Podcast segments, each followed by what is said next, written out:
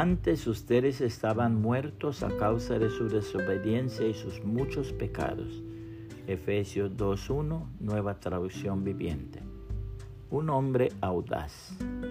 Arturo Virgilio Albert, nacido en Portugal, dotado de una inteligencia excepcional y lleno de ambiciones, a los 21 años de edad ya era director del ferrocarril de Angola, África Central. A los 22, inspector general de obras públicas. Sorprendido ante la inmensidad de los recursos naturales de la que entonces era una colonia africana, concibió la idea de explotar sus recursos. Necesitaba dinero para llevar a cabo su empresa. La situación financiera de su país era sumamente crítica y el Banco Internacional no otorgaba créditos. Frente a esta situación concibió un plan audaz y criminal, la emisión de una enorme cantidad de billetes sin el respaldo de divisas. En esos días las revoluciones en Portugal eran frecuentes y el ambiente no se prestaba para operaciones clandestinas. Fue a Holanda y se hizo pasar como un alto funcionario del gobierno y allí trató de contratar la emisión de los billetes, pero los impresores holandeses no aceptaron sus condiciones.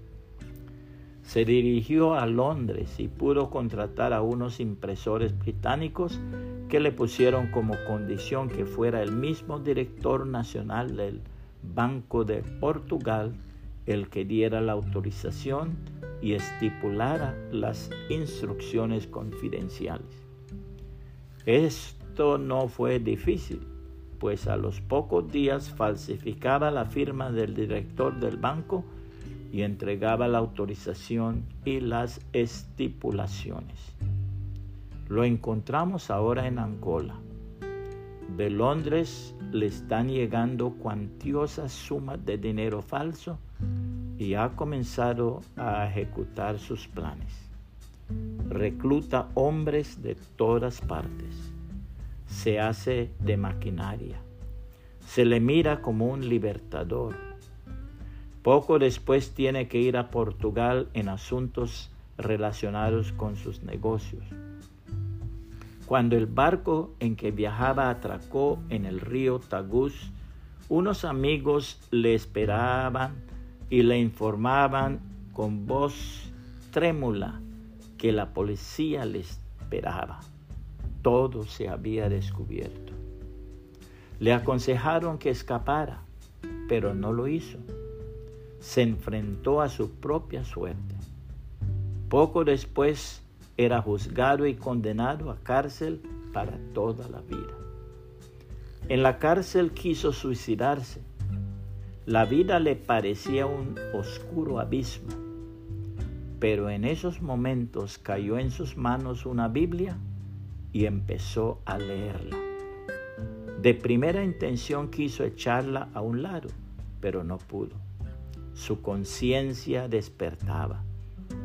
Mientras tanto había un joven que oraba por él, le explicaba el Evangelio de Jesucristo y le ayudaba en su vida espiritual. Su conversión fue radical y su celda se transformó en un santuario. Los que le visitaban salían entusiasmados. La prensa nacional se hizo eco de la noticia de su conversión. Al cabo de 25 años lo dejaron en libertad y se fue por todo Portugal dando testimonio de la maravillosa gracia de Dios.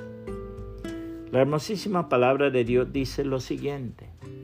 Antes ustedes estaban muertos a causa de su desobediencia y sus muchos pecados.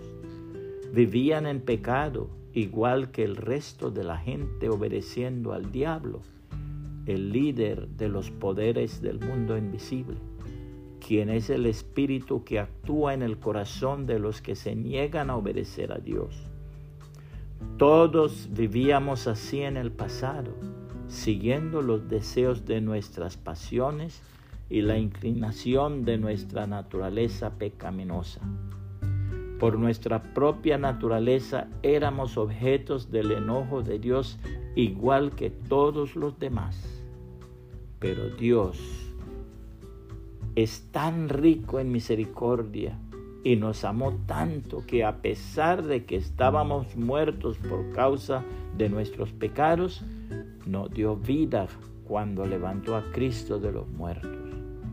Es solo por la gracia de Dios que ustedes han sido salvados, pues nos levantó de los muertos junto con Cristo y nos sentó con Él en los lugares celestiales, porque estamos unidos a Cristo Jesús.